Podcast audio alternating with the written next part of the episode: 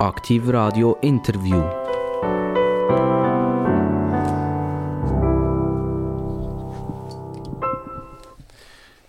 Bei mir am Mikrofon wieder selbstverständlich ein sehr interessanter Gast. Aktiv Radio Interviews. Das ist das Motto, das wir haben. Je interessanter Gäste, je mehr Aktivradio. Das heisst, Aktivradio hat nur interessante Gäste. Hörbar Kanton Bern, Kanton Aargau, Kanton Solothurn und auch relativ neu in der Stadt Bern. Etwa 1,3 Millionen Leute können uns jetzt zulassen und wir hoffen auf ganz viele Aktionen, Reaktionen bei Aktiv, Radio. Bei mir ist der Stefan Meyerhans. Äh, der Name der lässt bei vielen etwas klingeln. Sie sagen, den kenne ich doch irgend von euch her. Irgendwie kommt er mir bekannt vor. Äh, Meyerhans, Meyerhans, woher jetzt schon wieder? Aha, es geht um Geld. Es geht darum, wenn ich nicht zu viel ausgeben und ich ein Problem mit jemandem habe, sei das irgendjemand, der mich übervorteilt, vielleicht nicht im Privatbereich, aber so generell, dann ist eben der Meierhans der, den ich muss angehen muss, nämlich er ist Preisenbewacher. Ganz, ganz herzlich willkommen, Stefan Meierhans. Grüß Gott. Stefan Meierhans, Preisüberwacher. Wenn man sie auf der Straße sieht, sagt man ihnen «Grüezi, Herr Meierhans» oder sagt man ihnen nach 14 Jahren Preisüberwacher «Ah, grüezi, Herr Preisüberwacher». Äh, nein, man wird eigentlich schon noch in der Regel den Namen, äh, mit dem Namen angesprochen, aber viele Leute die, äh, haben sich eigentlich nicht dafür, mich anzusprechen, sondern was ich dann feststelle, wenn ich durch den Bahnhof laufe, äh, dass ich höre, wie die Leute, äh, wenn ich vorbei bin, ich sage, du, ist das nicht, äh, ist das nicht der Meierhans oder ist das nicht der Preisüberwacher etc. Also die Schweizer sind sehr diskret, das ist ja schön so, und dann tun sie eigentlich quasi nur das hinter dem, soll ich sagen, wenn man vorbei ist, ansprechen. Herr Meyerhans, Sie haben ja eine der prägnantesten Frisuren überhaupt. Also, wenn man sie schon von weitem erkennt, dann weiss man das, aha, das sind so die Haare, die so leicht über die Stirn abhängen, die die Augen schon fast ein bisschen verdecken. Ist das eine Art ein Markenzeichen? Also meine Frisur habe ich darum, weil sie mir einer Frau gefällt. Und was andere meinen zu dieser Frisur ist mir eigentlich ein bisschen gleich. Äh, äh, es muss ja vor allem meiner Frau gefallen. Was ich aber eigentlich gut finde, ist, dass man auch mal ähm, bei einem Mann über die Frisur redet und nicht nur äh, bei, bei, bei, Frauen über ihr Aussehen. Also das ist total äh, in der Ordnung. Ähm, ich finde meine Frisur les und die, die sie nicht les finden, die äh, sind selber schuld. Also das ist sicher nicht das Thema, das wir haben mhm. aber haben Sie auch schon mal beim Coiffeur, bei Ihrem Coiffeur als Preisüberwachung Überwacher funktioniert? Oder sind die Preise einigermaßen moderat? Also ich bin sehr treu zu meiner äh, Coiffeuse ähm, und sie kommt eher mit Beschwerden zu mir, wenn sie, sie hat das GA und pendelt, wenn es darum geht und äh, da, über das reden wir dann einmal.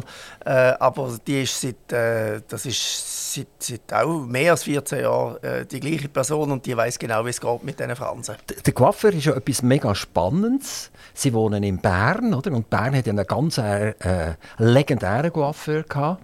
Ähm, dort wird viel geredet. Vor allem, wenn mehrere Stühle nebeneinander sind und dann kann man zuhören. Ist das für Sie denn alles spannend, dort zuzuhören? Dass vielleicht die Leute nicht direkt zu Ihnen kommen, sondern irgendwas das ist ja furchtbar, die Parkplätze sind viel teurer geworden und die Hypotheken spinnen sind komplett die Banken und so weiter. Äh, sie haben sie immer so ein, Ohr offen, wenn sie im Zug sind, wenn sie beim Coiffeur sitzen, für die Bevölkerung. Was drückt die eigentlich? Wo drückt der Schuh? Das ist genau darum, warum mein Job der spannendste Job, mindestens westlich vom Hindukusch ist, vielleicht auch östlich. Aber ich habe äh, äh, so einen äh, spannenden und vielseitigen Job. Einerseits die Leute, die mit mir reden, eben tatsächlich auf mich zukommen oder die ich mitbekomme, wenn ich mitlasse. Da habe ich immer Ohren offen, das ist so. Ähm, auch viel ab und zu, ich gehe im, im Aldi und im Lidl posten. Äh, und äh, kürzlich ist einer zu mir und hat gesagt, das ist ja super, äh, wenn Sie auch hier einkaufen, äh, dann weiss ich, dann bin ich am richtigen Ort. Ähm, also solche Rückmeldungen hat man. Aber wenn ich morgen ins Büro komme, das ist eigentlich das Erste, was ich mache, ist, dass ich die Post der Leute anschaue. Also äh, schaue, was mir Leute geschrieben haben. Viele Leute schreiben. Ich komme pro Jahr immer so zwischen 2000 und 2500 Beschwerden aus der Bevölkerung über. Aber gehen die an Meierhans oder gehen die irgendwann in ein Sekretariat? Also wenn man die Organisation von der Preisüberwachung anschaut, das sind ganz viele sehr viele kompetente Leute. Ähm, kommt das Mail an Meierhans? Also ich sehe alle. Ich sehe alle und die, die werden tatsächlich, in der heutigen Zeit ist es digitalisiert, das heißt die ganze Post äh, kommt in ein Geschäftsverarbeitungssystem hier und das heißt bei uns Acta Nova äh, und das kommt dann so zu mir, aber jede Beschwerde, jeder, der schreibt, der kann darauf gehen, ich sehe das. Stefan Meyerhans, Sie sind ein Revoluzerkind. Sie sind 1968 auf die Welt gekommen. Haben Ihre Eltern gesagt, so, und jetzt produzieren wir einen Bub oder ein Mädchen, weil wir sind sauer über die Welt und äh, dem geben wir nachher mit, eine gewisse Gerechtigkeit, ein Gerechtigkeitsempfinden geben wir dem mit und äh, wir wollen mal schauen, dass, ob dieser Preis überwachen werden kann. Also äh, einer von meinen Berufswünschen, als ich klein war, sagt mir jedenfalls mein Vater, ist, dass ich ja Papst werden ähm, Er hat mir dann gesagt, das geht nicht, du bist reformiert. Habe ich gesagt, das ist mir gleich. Äh, kann ich gleich machen. Ähm, äh, aber meine Eltern, also ich komme aus relativ, wie soll ich sagen, äh, aus dem fernen Osten, eben, Kanton St. Gallen, an der Grenze zu Österreich. Und ich mag mich noch gut erinnern, dass ich äh, mit meiner Mutter einmal, jetzt ist es verjährt, darum kann ich es erzählen, ähm, wir sind ins Österreich rausgefahren und haben dort Teebutter gekauft und die heimgeschmuggelt, äh, weil bei uns Butter so wahnsinnig teuer war. Und in dem Sinn bin ich mindestens mit dem Butterpreis schon sehr früh sensibilisiert worden auf Preisfragen. Sie kommen aus dem St. Galler Rheintal. Der Spruch, den Sie jetzt mit, mit uns reden hier auf Aktivradio, das ist schon ein sehr neutralisierter Spruch, glaube ich. Sie reden so, damit wir sie auch verstehen, oder? wenn Sie, wenn Sie, können Sie das noch, den, den, Dialekt? Ich kann schon, wenn muss ich, gell? aber kannst du nicht alle so reden mit den Leuten, dass sie nun verstehen? Also, das ist wirklich schwierig. Äh, für mich klingt das auch, Appenzellerisch klingt auch ähnlich, oder stimmt das überhaupt nicht? Mal, wir sind dann an der Grenze, äh, jetzt keine wirklich gerade hier, äh, wir sind eigentlich an der Grenze zum Kanton Appenzell Innerrhoden, Ausserrhoden, äh, dort am Fuß vom Appenzellerland. Und äh, ich war ja in den jungen Jahren äh, ab und zu in der Landjugend Camo. Dort sind ein Haufen Appenzellerinnen und Appenzeller. Auch und ähm, darum hat das auch noch ein bisschen Spuren hinterlassen. Aber Sie müssen Ihre Sprache ein bisschen anpassen. Als Preisüberwacher sowieso, oder? Ja, Sonst ich glaube, die nie gewusst, was sagt jetzt der? ja, das wäre nicht gut für den Preisüberwacher. Das wie fürs Radio wäre auch nicht gut, wenn man ihn nicht versteht. Äh, aber äh, das gibt sich einfach automatisch. Ich bin mit 18 äh, aus dem Rheintal ausgezogen und, und äh, in verschiedenen Orten auf der Welt gewesen. Und äh, darum hat sich der Dialekt auch ein bisschen abgeflacht. Sie haben äh, ein Gymnasium besucht, nehme ich an, mhm, ja. haben eine Matur gemacht und haben sich dann entschieden, Sie möchten gerne äh, der Jurisprudenz frönen. Ist das, das frage ich eigentlich immer, wenn jemand Jurist ist, frage ich, hast du das aus Verlegenheit gemacht, weil du nichts Gescheites gewusst hast? Oder noch, noch, noch schlimmer wäre die Ökonomie. Die, die, haben wirklich, äh, wissen sie überhaupt nicht, was sie wollen. Äh, oder, oder ist das tatsächlich so gesehen? Äh, ist das Rechtsbedürfnis, das wir gesagt haben, das hier 1968 gepflanzt ist worden, äh, so tief innen gesehen, dass sie gesagt haben, und ich will jetzt das Recht verstehen. Ich will das Schweizer Recht verstehen, ich will meine Position verstehen und ich würde das gerne auch können weiter transportieren an meine Mitmenschen. Also ich weiß nicht, wie viel Zeit das wir haben, aber äh, in Kurzfassung, ich noch Theologie studieren, Pfarrer werden, tatsächlich, nicht mehr Papst. Das ist aber äh, erniedrigend fast, oder? Zuerst Papst und dann nur noch Pfarrer. ja, eben, äh, angesichts der Kraft des Faktischen.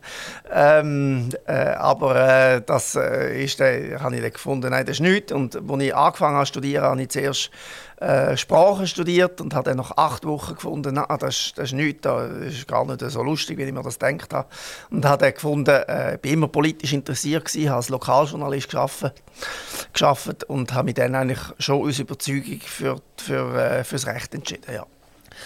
ja, also die Jurisprudenz kann man sagen, vereint ist eine Katastrophe, ist einfach trocken. Es ist viel Papier, man muss viel Paragraphen lernen.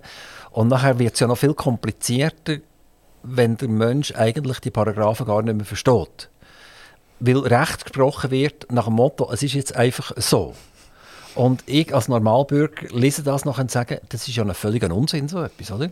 Das entspricht ja nicht mehr einem Rechtsverständnis. Und eine Gesellschaft kann ja eigentlich nur funktionieren, wenn sie ein gewisses Rechtsverständnis hat und am Morgen früh mit dem aufsteht und zu mit dem auch ins Bett geht. Und alles andere, was dem zu widerspricht, ist ja zum Teil äh, eigentlich gegen Bürger, gegen die Bevölkerung. Und wenn wir vielleicht schnell das dürfen andiskutieren ich habe manchmal das Gefühl, dass sehr, sehr viele von diesen, von Gesetzen, die hier existieren, von diesen Hunderttausenden von Gesetzen, äh, wenn man die liest, würde ein Normalsterblicher sagen, es sind nicht ganz putzt. Das ist eigentlich ja, also es ist ja äh, eigentlich altbekannt, dass Recht haben und Recht überkommen zwei verschiedene Paar Schuhe sind.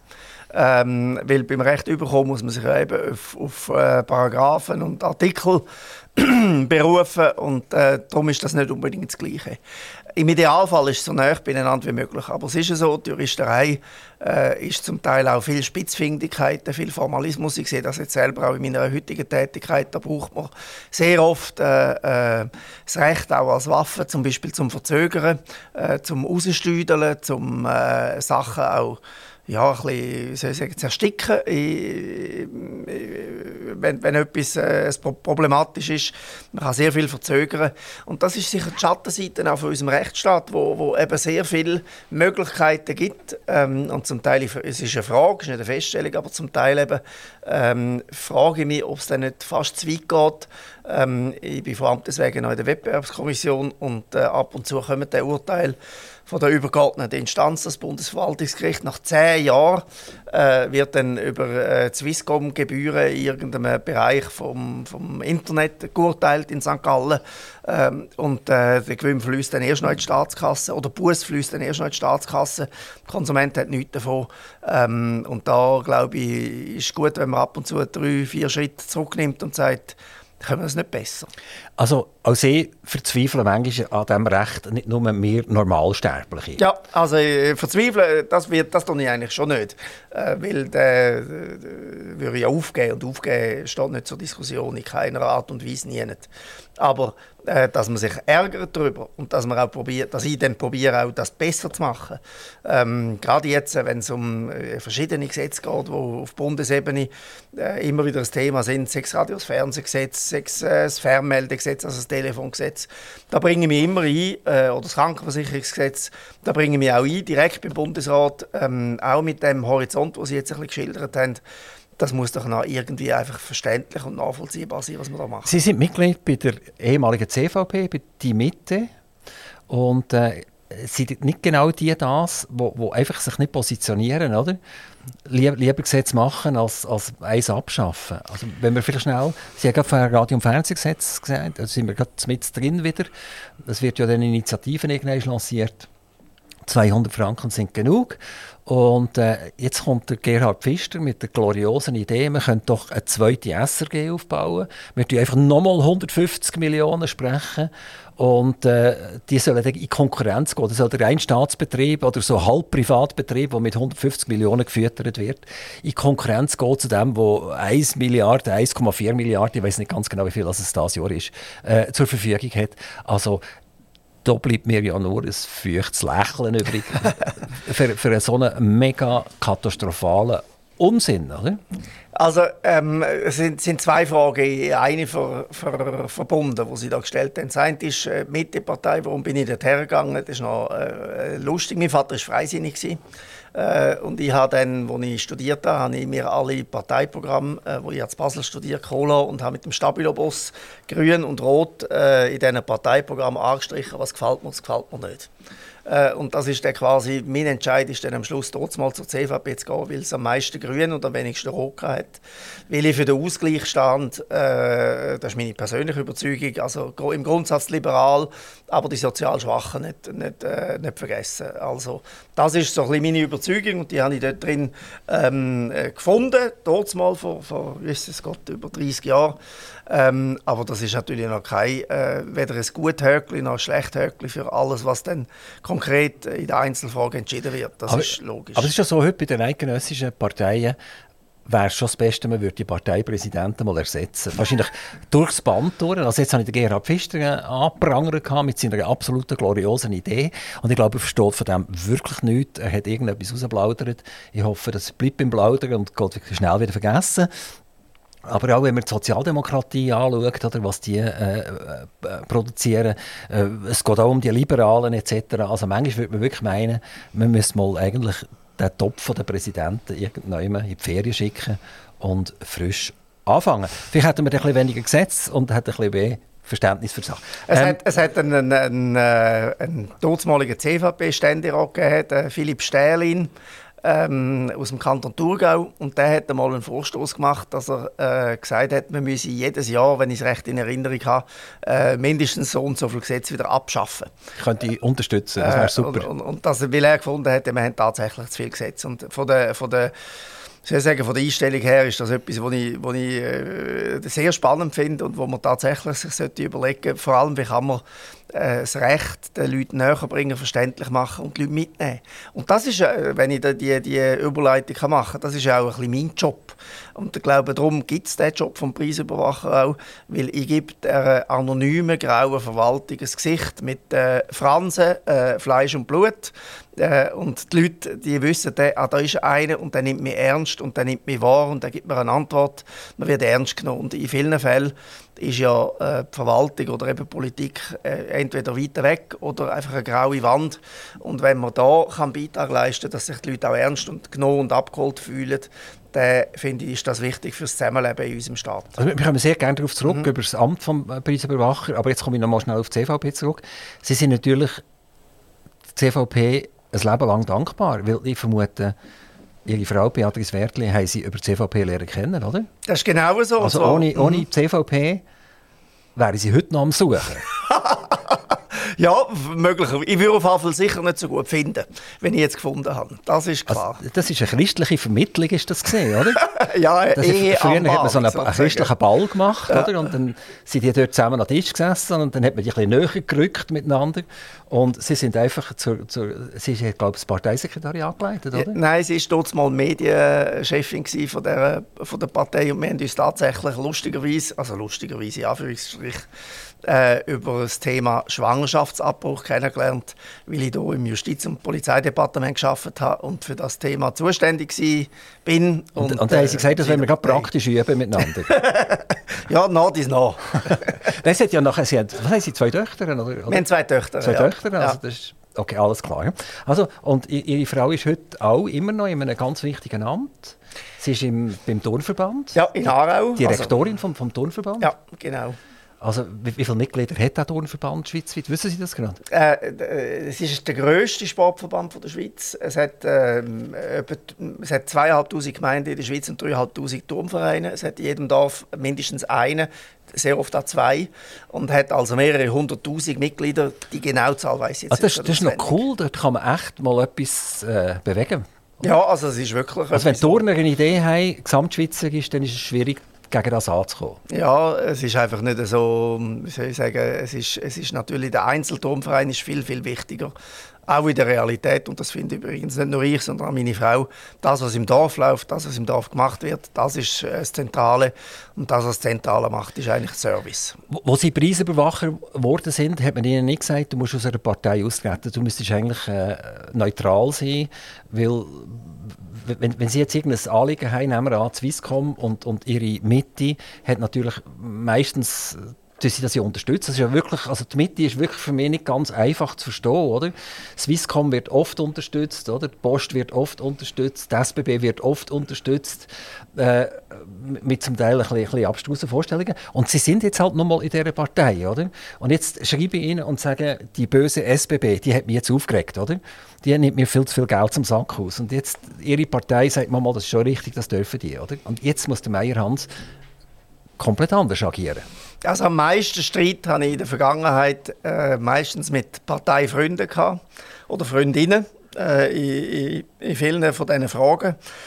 Äh, und das ist nach wie vor so, aber ich finde, das muss man professionell angehen. Für mich hat das null äh, Einfluss ähm, und, und auch kein, äh, das darf meine, meine Sicht auch gar nicht trüben.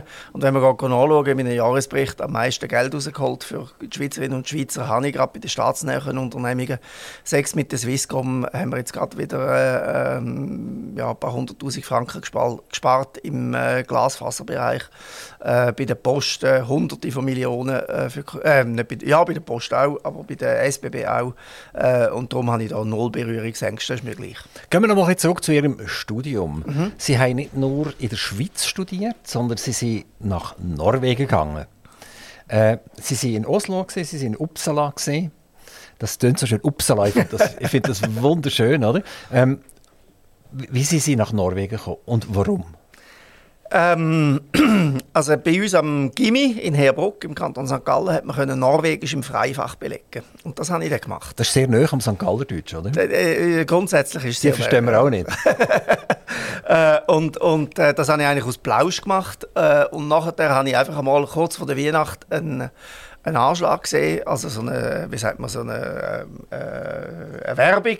Der norwegische Staat schreibt ein Stipendium aus für einen Schweizer ähm, in Norwegen äh, zum studieren. Und dann habe ich gefunden, du da bewirbst, du hast ja nichts zu verlieren. Und äh, habe dann das Stipendium bekommen und bin dann dorthin gegangen.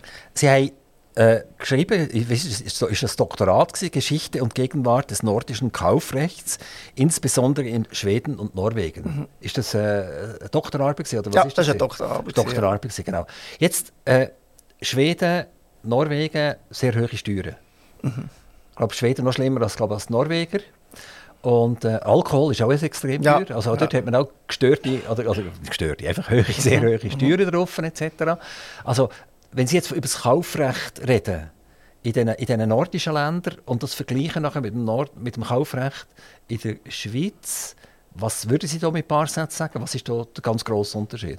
Also unser Schweizer Kaufrecht geht immer noch zurück auf den römischen Sklaven- und Viehkauf. Ähm, und ähm, ein typisches Beispiel ist zum Beispiel dass, äh, der Reparaturanspruch, also dass man beim Auto Benzinpumpe zum Beispiel reparieren kann verlangen. Das steht so nicht in unserem Obligationenrecht drin, das kann man vertraglich abmachen. Aber im OR steht drin, man kann, wie bei einem Sklav, den kann man ja auch nicht reparieren, oder bei einer Kuh, die kann man auch nicht reparieren, kann man eigentlich nur einen Rabatt, also Minderung heißt das im Juristendeutsch, oder Wandlung, also den Verkauf äh, rückabwickeln. Und das steht heute immer noch so in unserem Gesetz drin. Äh, und äh, die Nordiker, ähm, die haben äh, viel moderneres Kaufrecht, das ist etwa ja, jetzt sind es etwa 120 Jahre ähm, ist das entstanden und da ist zum Beispiel der Reparaturanspruch mit all seinen ähm, Facetten ist da drin, was kann man verlangen, wie schnell muss die Reparatur gemacht werden etc.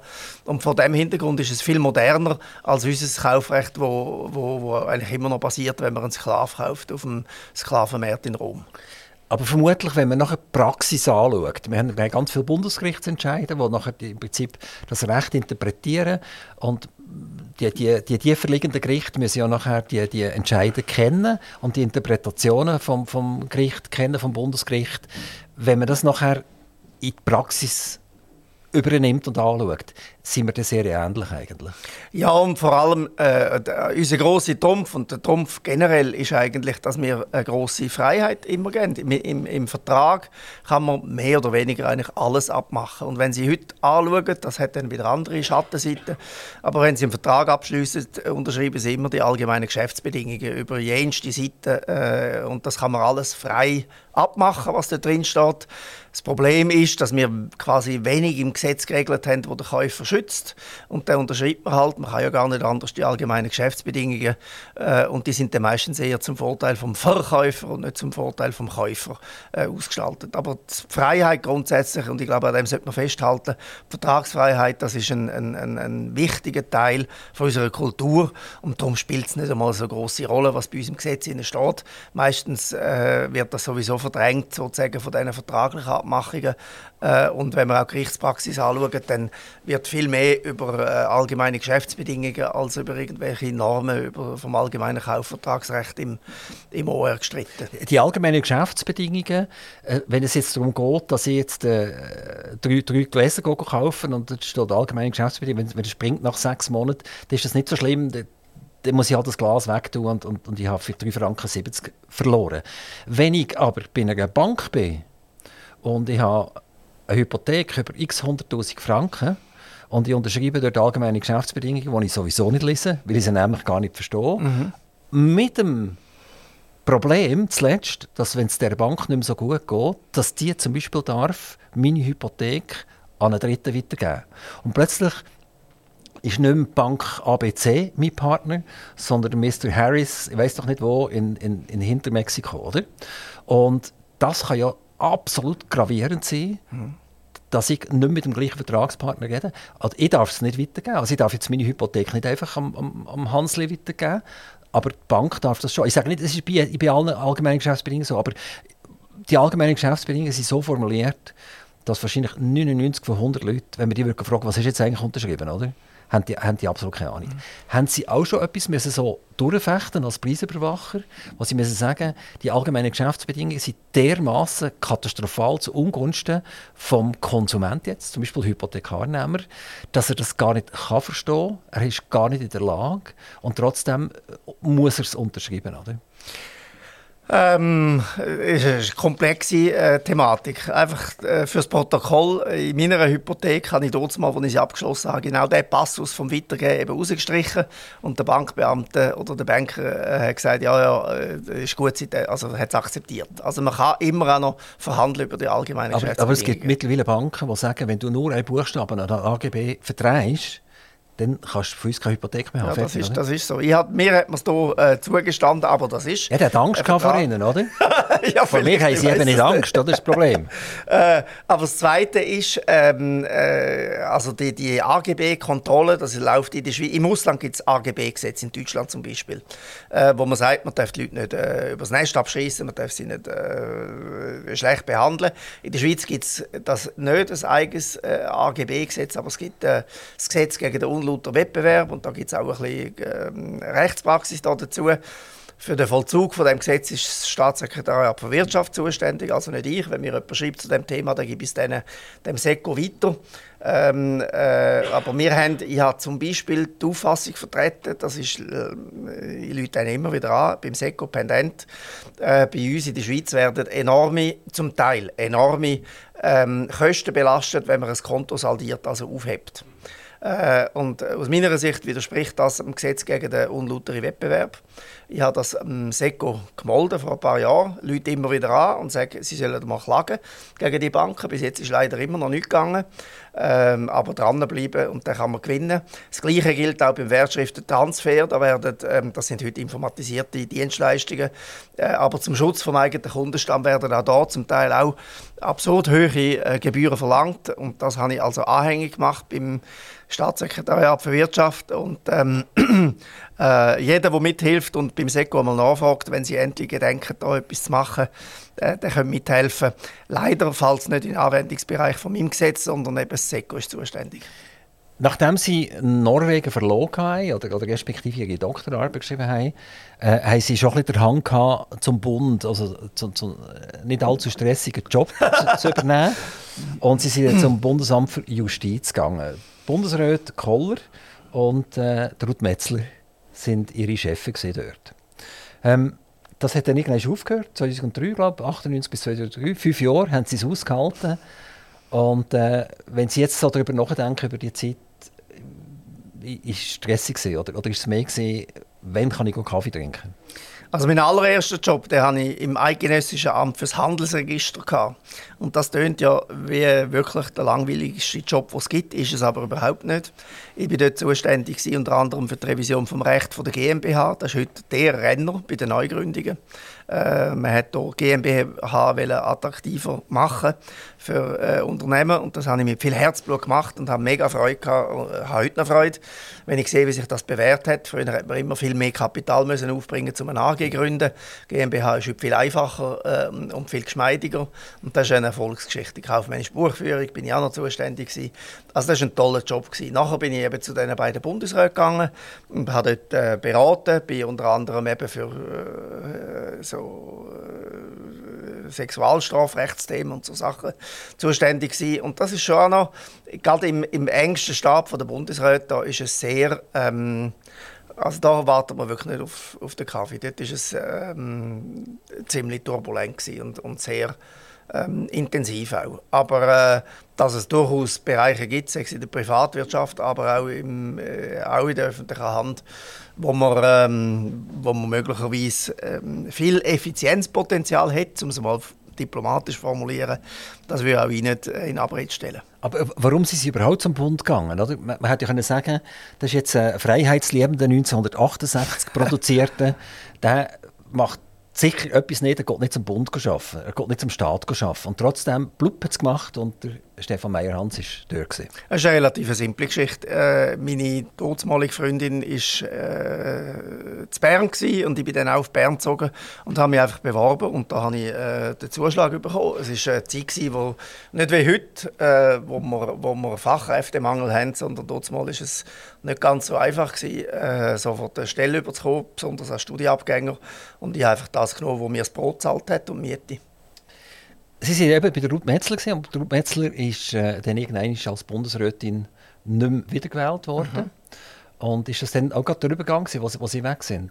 Oder hat das nichts miteinander zu tun gehabt? Das ist noch lustig. Ich hatte äh, gekündigt ähm, und bin dann zu Microsoft gegangen, also ähm, in, die IT-Industrie. Äh, und dann hat mir dort Ruth Metzler, äh, das war noch vor diesen Wahlen, vor diesen Bundesratswahlen, gesagt, könntest du nicht noch ein bisschen länger bleiben, weil wir haben dann noch eine Volksabstimmung und du bist zuständig für das Thema. Ähm, ich brauche dich, kannst nicht noch ein bisschen länger bei uns bleiben, bevor du da zu Microsoft gehst. Und das habe ich dann verhandelt.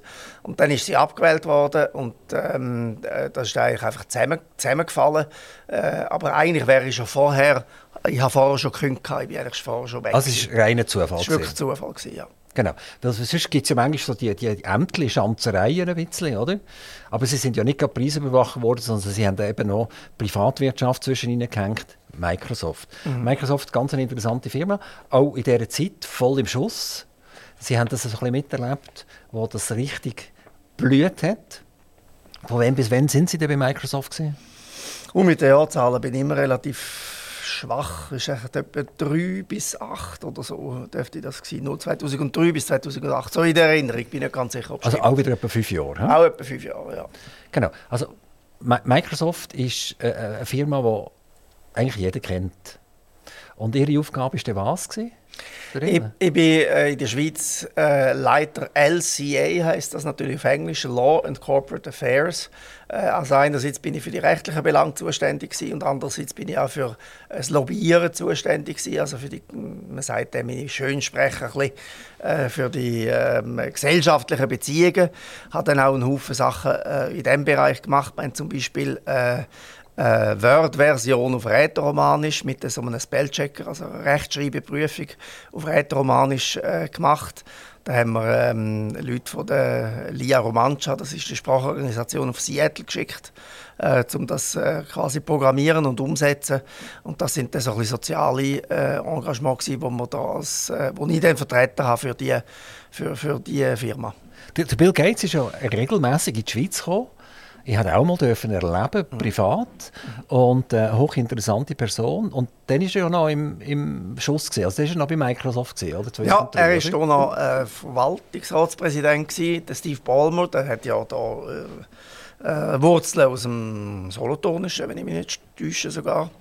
Äh, und und äh, der war CEO, gewesen, also ähm, wie sagt man, ähm, aktiver Direktor sozusagen. Ja. Wie haben Sie das so erlebt? Amerikanischer Konzern, jetzt wieder ganz etwas anderes.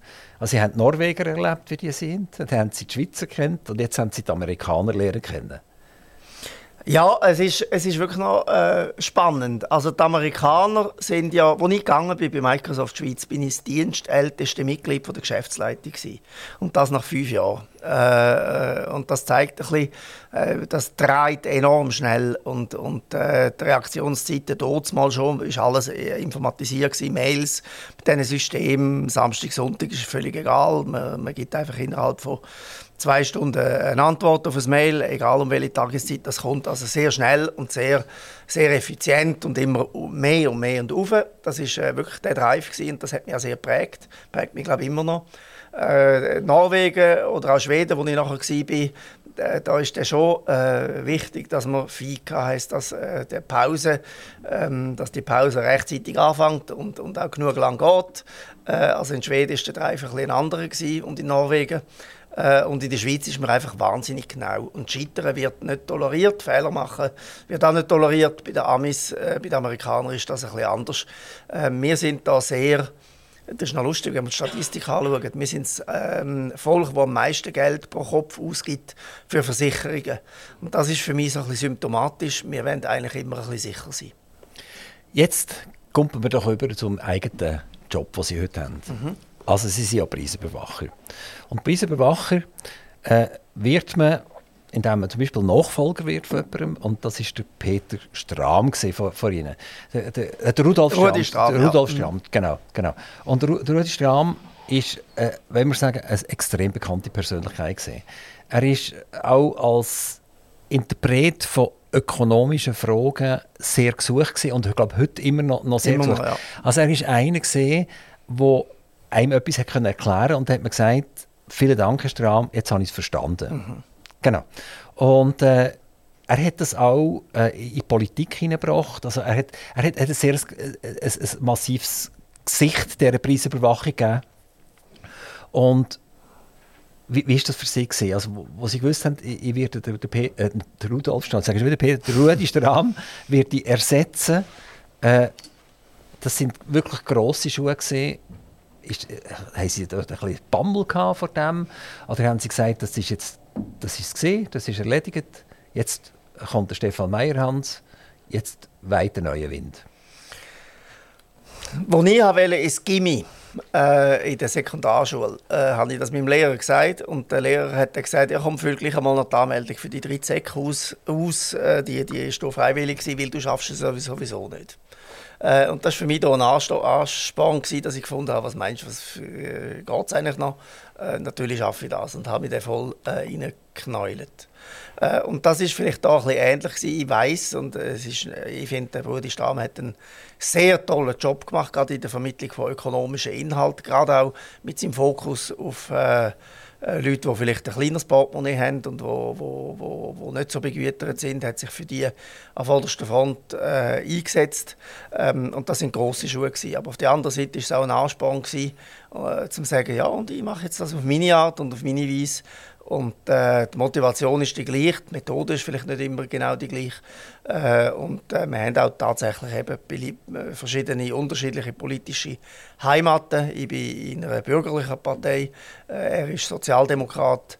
Äh, und das hat sicher auch wie soll ich sagen, eine Auswirkung darauf, wie dass man ein Amt dann auch ausführt in der, in der Schwergewichtssetzung zum Beispiel. Ihr Amt fußt auf einem Gesetz. Und siehe da, wir haben wieder ein Gesetz, oder? Wir haben nämlich ein PÜG. Und das ist das Preisüberwachungsgesetz.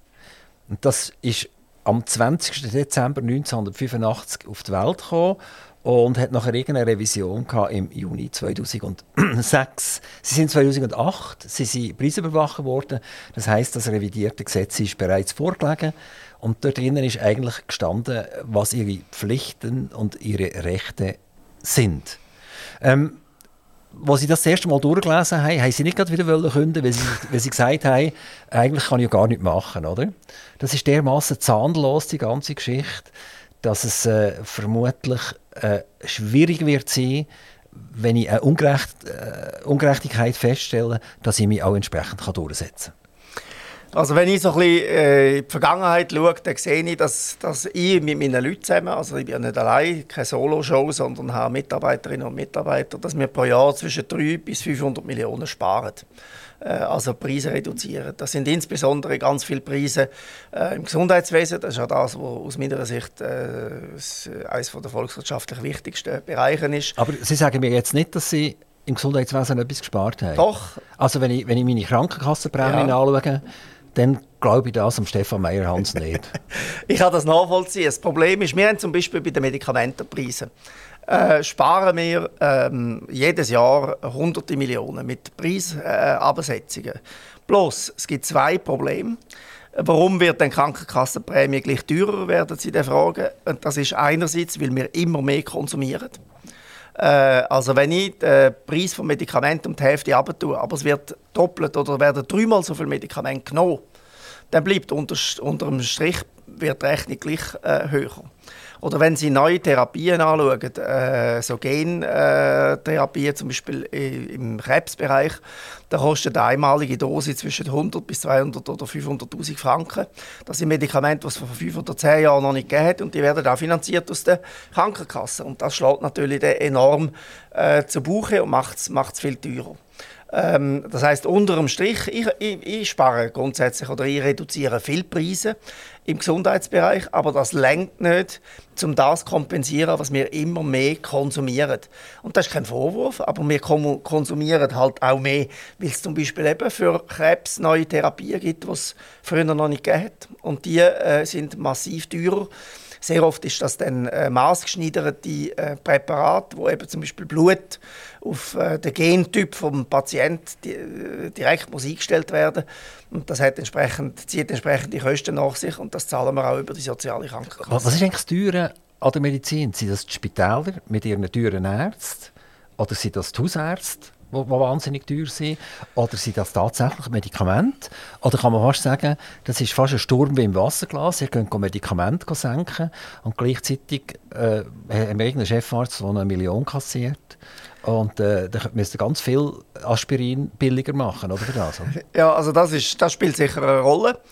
Äh, aber ganz große Kostentreiber oder Kostenblöcke sind stationäre Spital. Spital. Äh, wir haben über 150 Akutspitäler in der Schweiz. Das ist eine enorm große Dichte. Äh, man sagt ein bisschen, in jedem Teil ist es Spitäli. Und man hat ja schon wollen, ähm, das ändern und weniger Spitäler haben, weil größere Spitäler effizienter sind. Ich erkläre immer den Leuten, äh, mir hat ein Journalist mal gefragt, wenn sie eine Herzoperation hätten, wo würde, in welches Spital gehen sie? Da habe ich gesagt, ja, ich gehe wahrscheinlich auf Hamburg oder auf München.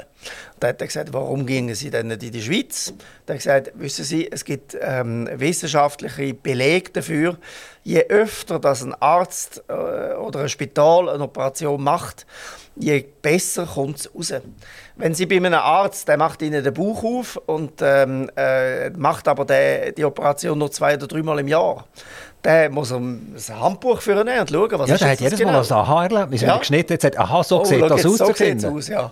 äh, also geht man lieber an einen Ort, wo ganz viele äh, Operationen äh, gemacht werden mit dem gleichen, mit der gleichen, äh, mit dem gleichen Krankheitsbild, weil die haben das alles schon gesehen. Da kommt die Chance, dass Muss man dort ins Ausland gehen? Also Nein, jetzt haben wir die Diskussion zwischen bei den Herzkliniken, oder Bern, Zürich mhm. etc. Oder wer kann das jetzt und wer hat genug und so weiter. Also Nein, ich habe das natürlich auch gesagt, um ein bisschen provozieren. Ah, okay. Äh, ich habe gesagt, okay. ich, ich eigentlich deutlich machen, gehen Sie dort her. Also es bringt Ihnen für Ihre Gesundheit wenn Sie, Dorf im, wenn Sie im eigenen Dorf ein Spital haben und die machen den Eingriff nur ein- oder zweimal im Jahr, dann ist das äh, ein, ein, ein großer Wetteinsatz, das ist Hochrisikogeschichte.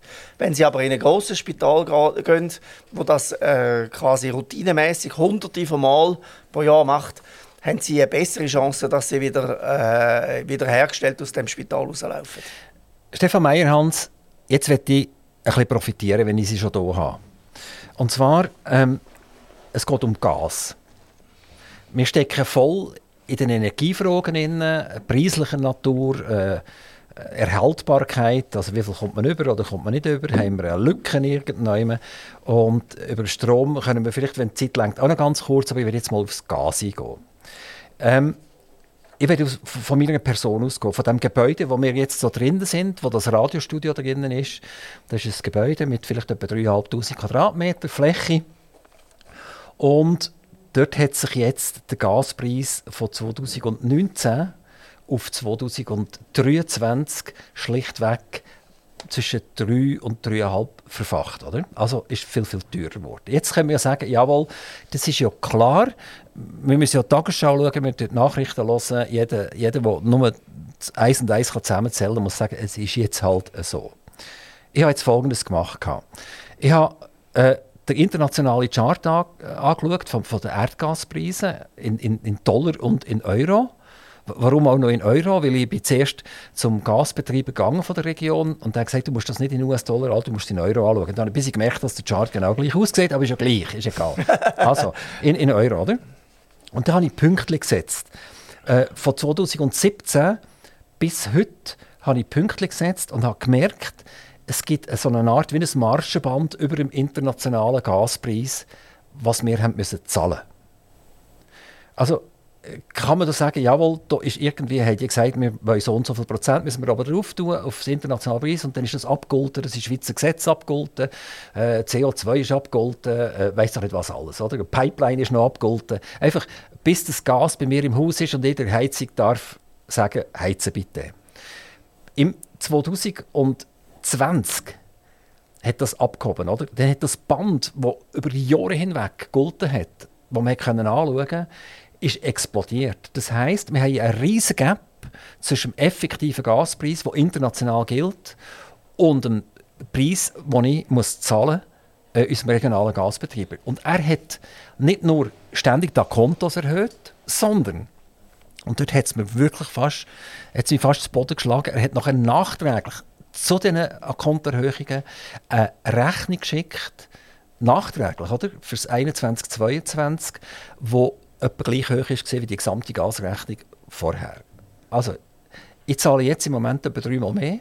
Jetzt haben wir gerade die Gaspreise für 2023 haben wir bekommen. Die sind festgelegt worden und die sind, wie gesagt, Faktor mindestens 3 gegen 2019.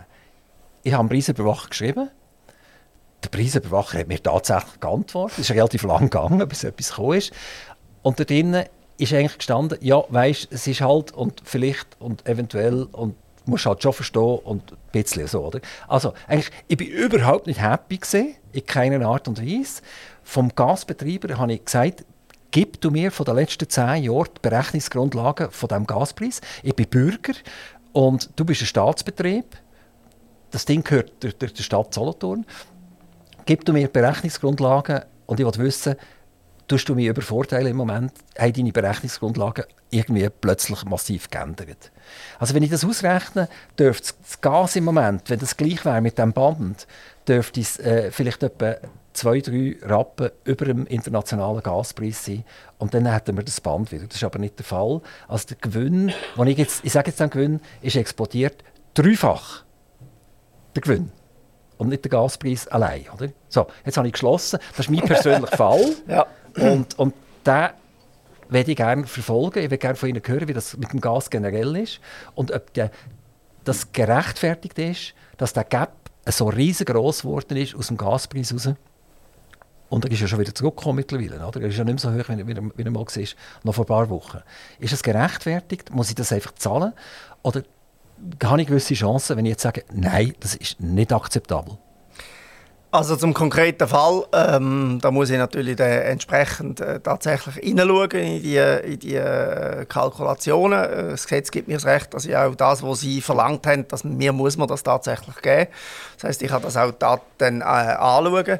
Es hat aber ganz viele äh, verschiedene Komponenten. Man, äh, es ist als Faustregel, dass es Sie gemacht haben mit dem Nachzeichnen von diesen Kurven, kann das ähm, einen, einen Hinweis geben. Aber es erklärt ähm, äh, in der Regel eben nicht alle äh, Einzelheiten. Es ist tatsächlich so, äh, dass äh, je nachdem, wie verhandelt worden ist und wie eingekauft wird. Also in der Schweiz ist es so, dass, ähm, dass man eigentlich zentral, verschiedene Schweizer Gasversorger kaufen zentral im Ausland ein und sie verkaufen mit, verschieden, äh, sie kaufen mit verschiedenen äh, Fristigkeiten ein. Früher hat man äh, sehr viel Langfristverträge gehabt, um Sicherheit zu haben. Äh, dann äh, hat man gemerkt, dass man da sehr viel drauf zahlt und dann ist man ein bisschen umgestiegen ähm, auf Kurzfristverträge. Ähm, das habe ich nachgeprüft, das ist so, das kann man nachschauen, das ist tatsächlich so, ähm, dass das heute anders äh, das Einkaufsverhalten ist. Jetzt geht man wieder zurück auf die Langfristverträge, weil wir äh, unter dem Schock von der Ukraine... Äh, Herr Meyers, darf ich Sie schnell unterbrechen? Sie dürfen, ja. Mit Ihre Antwort, die Sie geben, entspricht genau der Antwort, die ich bekommen habe auf Papier. Hoffentlich oder? Auch. Genau. Hoffentlich. Also absolut, nicht absolut nichtssagend, oder? Das heisst, mein Profit äh, Ihre Antwort ist null, nach dem Motto, es ist jetzt einfach so, vermutlich haben die recht, also gebe jetzt Ruhe und zahle jetzt. Oder? Nein, das habe ich nicht so gesagt. Ja, aber so, so kommt es jetzt bei mir rüber, oder? Ähm, äh, Im Einzelfall kann man, und das machen wir in prüfen äh, zurzeit ähm, Dutzende von Gastarifen. Wir haben zum Beispiel in Winterthur äh, eine Prüfung gemacht, äh, haben dort entsprechend auch angepasst, auch in anderen Städten im, im, in der Ostschweiz ist in, in Bern. Mit EWB haben wir einen, einen Vertrag geschlossen, was dürfen sie überwälzen, was dürfen sie nicht überwälzen? Äh, und, und äh, wie wird vernünftig im Rahmen, was ist eine verantwortungsvolle Einkaufsstrategie, über all das haben wir uns geeinigt, da gibt es einen Vertrag, kann man bei mir go, äh, abholen. Was ich einfach dazu muss sagen ist, das klingt jetzt wie ein typisches Beamtengejammer, ist es auch ein bisschen, ähm, aber ich habe 0,5 Mitarbeitende für den Gasmarkt. Äh, also eine halbe, äh, eine halbe Stelle. Äh, und wir äh, werden zurzeit überschwemmt, weil eben überall die äh, Faktor 2, Faktor 3 Rechnungen äh, reinflattern ins Haus.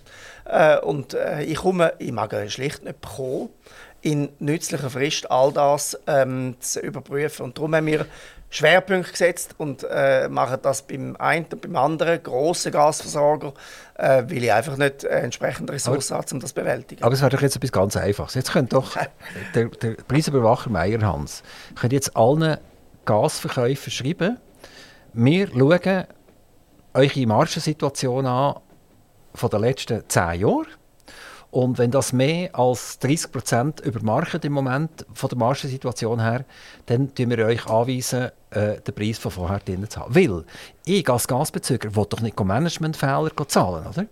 Also wenn, wenn jetzt irgendeine Firma X einen riesen gravierenden Management, wenn BMW einen Managementfehler macht, dann, kommen sie ja nicht nachträglich zu mir und die BMW ist jetzt ein bisschen teurer geworden. Du fährst erst zwar seit zwei Jahren, aber weißt, äh, wir, jetzt, müssen jetzt alles auf Elektroauto umbauen und das ist so sauteuer, da brauchen wir ein paar Milliarden.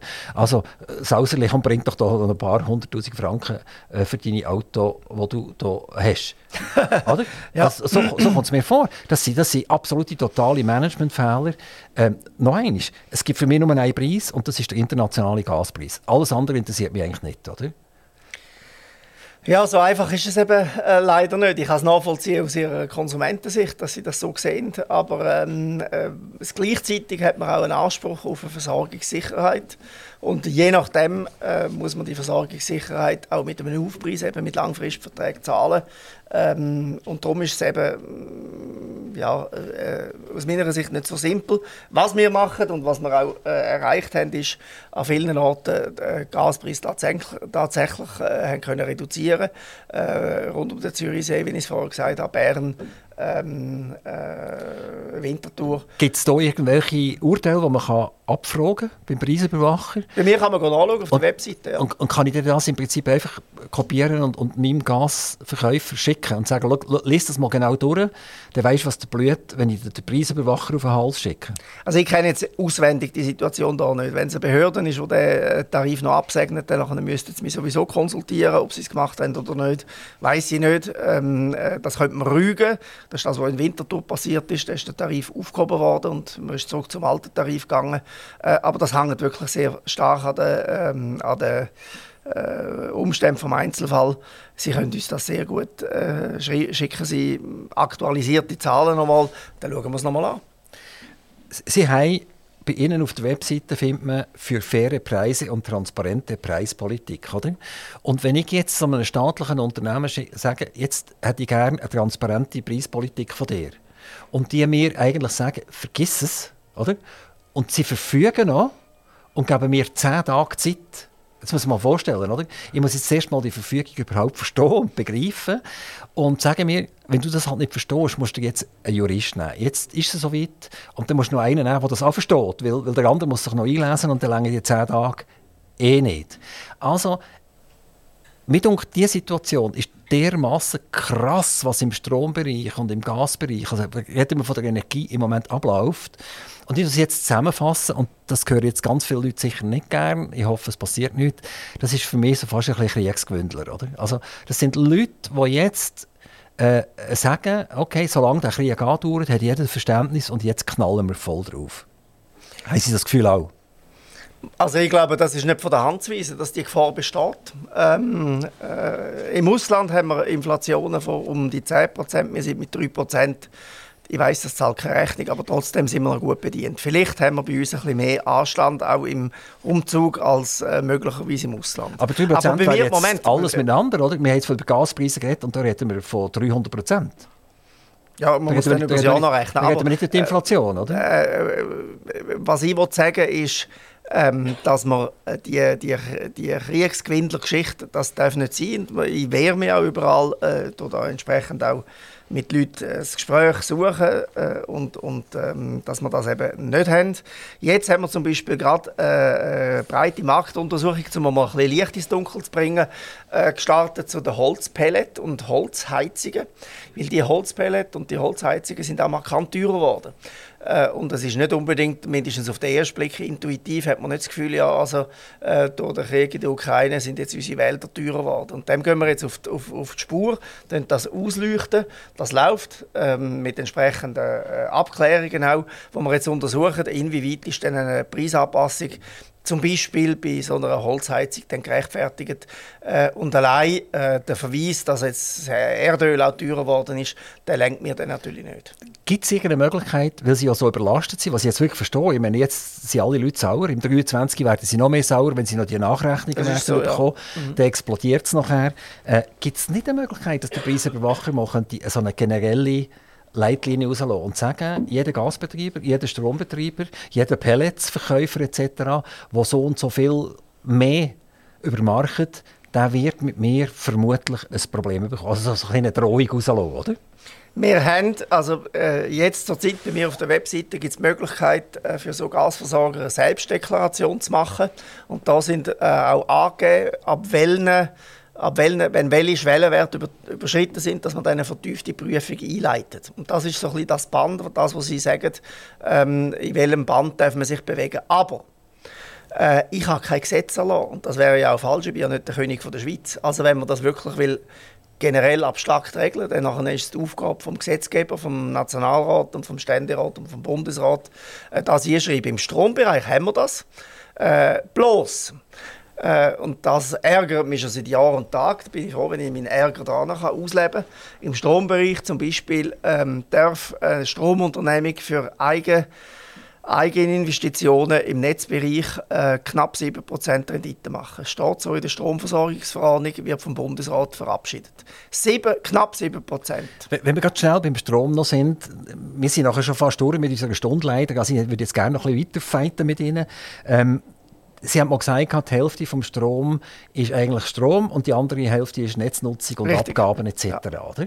So, und jetzt äh, kommen wir zur, zur Ungerechtbehandlung vom Bürger durch den Staat. Wir haben das mit den Benzinpreisen. Also wenn ich, wenn ich zwei Franken für einen Liter Benzin muss zahlen dann ist ja die 7,7% Mehrwertsteuer auch mehr, oder? absolut mhm. gesehen. Oder? Mhm. Und der Staat ist nicht auf mich zugekommen als Bürger und hat gesagt, jawohl, wir haben im September haben wir eigentlich die Mehrwertsteuer eingefahren gehabt, wir haben genug, es ist, ist in Ordnung, jetzt wollen wir die nächsten drei, vier, fünf Monate oder weiss, wollen wir gar keine Mehrwertsteuer mehr Nein, sondern man sagt, das ist cool, oder? Am liebsten hätten wir 7 Franken der Liter, dann wäre die Mehrwertsteuer absolut Gibt noch, mehr noch viel mehr. Ja. ja, genau, ganz genau. Das Gleiche gilt ja äh, für, für die Grid, oder? Ob das jetzt Swissgrid ist, die über Landgrid machen, oder ob das Kantone oder Gemeinden sind, die Grid in den Böden haben und das zu mir zuführen. Überall ist, ist im Prinzip so eine, so eine Profitieraktion im Moment ja. am Laufen und das ist doch einfach zugunsten vom Bürger, ich habe es am Anfang gesagt, ich bin ein bisschen am Verzweifeln. Ja, und ich finde, also da äh, stimme ich voll ins Klagelied ein. Ich finde, da werden wir abzockt. Äh, ich habe im Bundesrat ähm, einen formellen Brief geschrieben im äh, Juli, August ähm, um das anzupassen. Es geht um etwa 350 Millionen allein beim, bei den Stromnetz. Er nicht darauf eintreten. Er hat gesagt, wir machen es dann, wenn das, das Gesetz da angepasst wird. Ähm, das war mindestens die Antwort von der Frau Somaruga dort mal. Ähm, äh, ich werde sicher, wenn es einen neuen äh, Energieminister gibt, äh, das nochmal äh, vornehmen, den Brief, und dann nochmal schreiben. Und vielleicht ändert sich ja etwas und äh, vielleicht wird der Bundesrat dann seine Haltung überdenken. Ich finde knapp 7% Rendite äh, auf, auf dem Eigenkapital ähm, in einem Bereich, wo kein Risiko es ist kein Risiko, wir müssen den Strom kaufen. Äh, man kann nicht einfach darauf verzichten. Das finde ich an der Grenze zur Unanständigkeit. Stefan Meyhans, ich hoffe, wir können uns in diesem Verlauf von 2023 nochmal unterhalten miteinander, um zu schauen, was der Preisüberwacher fertiggebracht hat und ob irgendwann einer wegen Ungerechtfertigkeit auch ein bisschen zurückziehen musste. Stefan Meyhans, ganz, ganz herzlichen Dank, dass Sie vorbeigekommen sind. Merci für die interessante Stunde. Danke für die Einladung. Aktiv Radio Interview.